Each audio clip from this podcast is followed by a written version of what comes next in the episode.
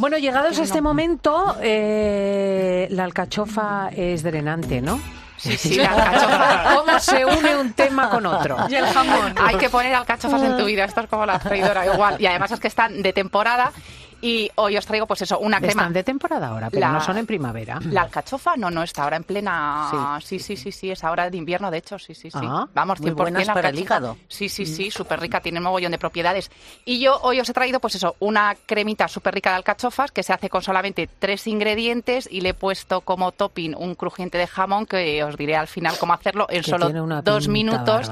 Bueno, la pinta realmente yo creo que no es muy atractiva, pero queda súper crujiente. A mí sí que me lo y luego parece. Puesto así encima de, la crema. que y voy yo. A, a ver, vamos a hacer la cata. Hay que hacer la cata. por razón profesional. bacon, ¿no? Eso sí, eh, sí, Uy, tiene que ser jamón. Cuanto mejor sea el jamón, menos salado, porque es verdad que se potencia el, el salado al hacerlo. Excelente, os lo paso. que queda cruce- Pues Y eso se puede machacar en mortero y se puede echar sobre ensaladas, sobre cremas y es muy versátil. ¿Y lo has hecho tú? En solo dos minutos lo he hecho esta mañana. Eh, le dije a mi hermana ayer, cómprame jamón que te bota. Y esta mañana en dos minutos lo he hecho. ¿Pero en la digo, freidora? No, en el microondas se hace. Es ¿En que quería dejar ahí para el final, pero se hace en microondas en solo dos minutos. Oye, Es excelente. ¿eh? ¿Queda tan crujiente? Queda que te mueres.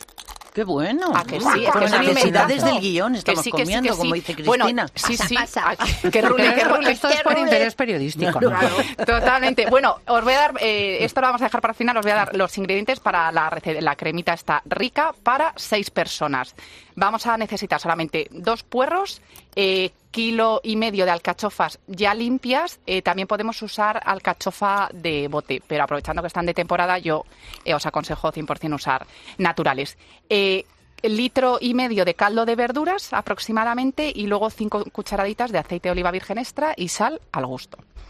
Bueno, para elaborarlo, lo primero que tenemos que hacer es limpiar bien las alcachofas, ¿vale? Eh, que esto parece una tontería, pero es verdad que esta semana me ha escrito mucha gente por Instagram, Paula, es que me han quedado muchas hebras. Y es que las han puesto enteras. O sea, que aunque parezca... el corazón, Yo lo he ¿no? hecho eso. El corazón. Claro, hay que limpiarlas bien, he cortarle las puntas, quitarle todas No, las hojas no, duras. arrancarles todo lo que tienen por A ver, la alcachofa es que es cara por eso, porque te la dan al peso Mm. y luego se desperdicia Casi prácticamente todo. casi todo. sí. O sea, le quitas el rabo, le quitas todo. Bueno, no, el rabo no, el rabo no ¿El rabo el no? rabo hay que Ah, pelarlo, el que el rabo rabo está rico y el rabo nunca. ¿El rabo nunca?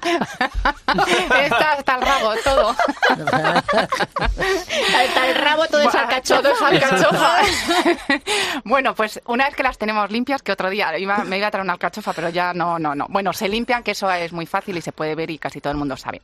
Eh, bueno, ya las tenemos limpias y lo que tenemos que hacer es cortar el puerro bien finito, ¿vale? Calentamos una sartén con esas cinco cucharaditas de aceite de oliva y salteamos el puerro a fuego medio alto durante cuatro minutos. Una vez que ya está el puerro, echamos las, as- las alcachofas, las mezclamos bien, eh, echamos un poquito de sal y salteamos como un par de minutos bien ahí porque, para, que, para que cojan saborcito. A continuación le echamos el, el litro y medio de, de caldo de verduras y dejamos que haga chof chof unos 15 minutos aproximadamente, porque ya os digo que si la alcachofa se ha limpiado, se ha, se ha quedado bien limpita, en 15 minutos eh, está ya blanda. Si vamos a usar de bote, eh, yo os recomendaría que dejaseis servir unos 5 minutos, pero vamos, insisto, eh, comprad de temporada que están súper ricas. Eh, bueno, una vez que ya lo tenemos todo bien hervido, eh, pues súper fácil, lo llevamos a una trituradora, lo ponemos todo, lo que siempre digo, el caldo reservad un poco, tanto a la hora de cocer como luego, para así poder jugar con la textura. Yo a las cremas eh, siempre he dado recetas tal, jamás le pongo nunca ni natas ni nada porque no es necesario. O sea, al final jugando con el espesor de, del caldo te queda súper cremosita y teniendo un buen triturador, pues, eh, pues quedan muy ricas. Y una vez que ya las tenemos, eh, yo en la receta de Instagram como topping le puse eh, un crujientito también de, de puerro, que es nada, es cortarlo bien finito y se fríe un poquito con una cucharadita y se queda así tostadito. Y el crujiente de jamón, que es eh, exitazo total que es súper fácil. Eh, ya os he dicho antes, cuanto mejor sea el jamón, eh, menos salado quedará, porque es verdad que el microondas, o si se hace en horno, que también se puede hacer en horno, pero bueno, potencia el salado. Entonces, nada, cogemos un plato y ponemos dos, pa- eh, dos eh, papel de, de absorbente de estos de cocina, ¿vale? Los, eh, lo doblamos y lo ponemos en el fondo del plato.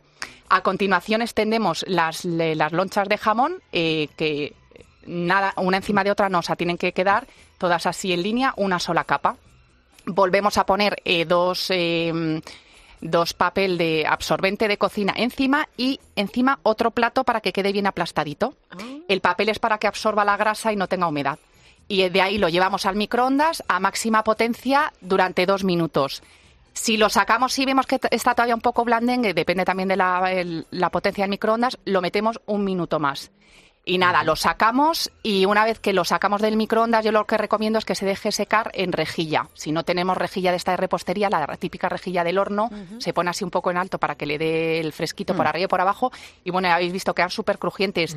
se pueden rico. poner así decoraditos encima tal, se pueden machacar y ya os digo, se pueden guardar en bote, que, que dura mucho. Se puede, te haces una ensaladita, te lo echas por encima como topping. Ay, qué buena para las eh, mismas Acompañado. cremas o con un huevecito. También las cremas está muy rico acompañadas de un huevecito picado o un huevo escalfado con un topping de jamón. O sea, que, que- que es una manera No, pero además como la alcachofa, mm, si no lleva mucha sal, da gusto encontrarte, encontrarte con el, la sal del jamón. crujientito. Claro. Sí, yo que siempre so- soy de quedarme corta de sal en, en cremas y demás, pues es verdad que el toquecito salado del jamón es que le va de maravilla. Oye, y en la air fryer igual también se puede hacer. Eh, claro, sí, sí, ¿En se la puede, freidora porque de además aire? en la freidora de aire, como queda en alto y va cayendo la grasita del jamón, Claro. no se necesita hacer. Yo se necesitará algo más de tiempo, a lo mejor en 7 minutos a 190 grados, así un poquito fuerte, seguramente salen y porque al final la air fryer lo que hace es secar Claro. y el jamón lo debe dejar de maravilla. Pero bueno, en dos minutitos lo podemos hacer el micro si no tenemos Qué tiempo bien. y si no freidora de aire le damos está uso. entrando un hambre que sí que de verdad, ¿eh? O sea, yo me pongo enferma en este programa. Y mira que yo,